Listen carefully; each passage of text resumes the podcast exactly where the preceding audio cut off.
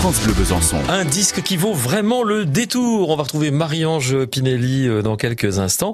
Et puis on va se projeter littéralement avec Matt Black Voices à La Havane en 1974. Celia Cruz et Johnny Pacheco, l'album Celia et Johnny, 1974. Celia Cruz, grande chanteuse cubaine. Que la noche muere.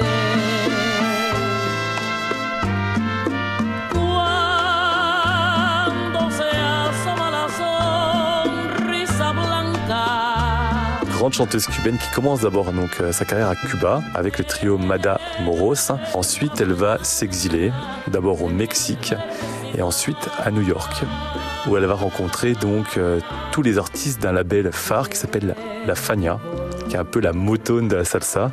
On retrouvait donc tous les artistes euh, latinos, hispaniques, présents donc à New York. Euh, elle rencontre donc Johnny Pacheco, qui était le créateur de ce label Fania, et ils enregistrent ensemble l'album Celia et Johnny en 1974, qui est son premier album pour la Fania, mais elle a déjà derrière elle une vingtaine d'albums au cours des années 50, 60 et début 70.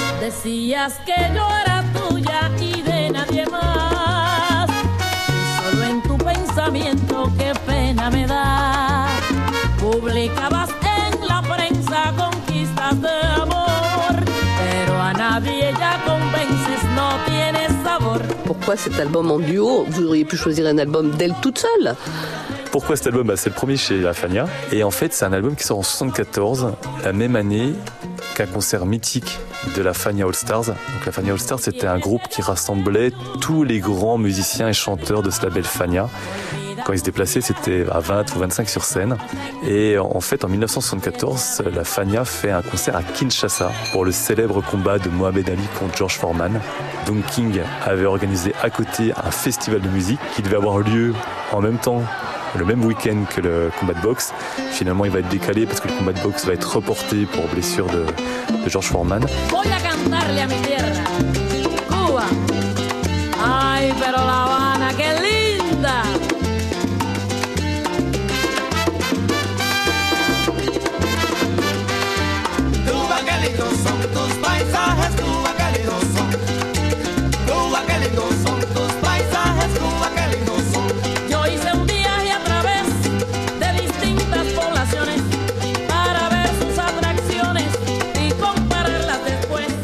Dans ce fameux festival musical sur le continent africain, on retrouvait à la fois des artistes congolais, Franco Eloque Jazz, Abeti, euh, Myriam Makeba, et on retrouvait également des artistes afro-américains, la Fania All Stars et James Brown. Il y a un célèbre titre euh, que va chanter Celia Cruz qui s'appelle Kimbara et qu'on retrouve justement sur cet album.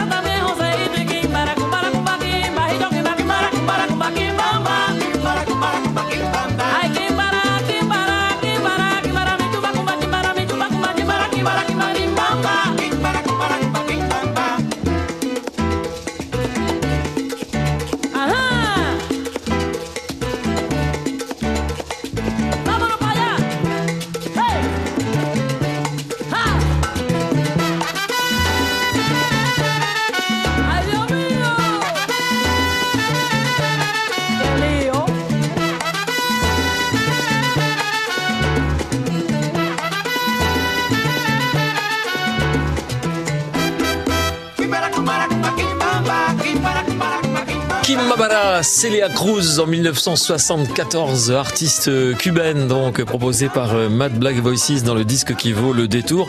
Alors sachez que Black Voices participe aux festivités de la quarantaine en folie euh, de l'association Promo Gels au Moulin de Brennan. C'est un véritable ambianceur, archéologue de la musique euh, afro-caribéenne. DJ Black Voices explore les sonorités afro-funk et afro-beat, les high life, afro et latine antillaise, rumba, makossa, voilà tout ça. Alors sans oublier les perles musicales des anti 70s. Vous allez le retrouver le jeudi 6 juin, c'est jeudi guinguette, donc ça se passe au Moulin de Brennan, dans le cadre de l'association du 40e anniversaire de l'association Promo Dégel au Moulin de Brennan, donc le 6 juin.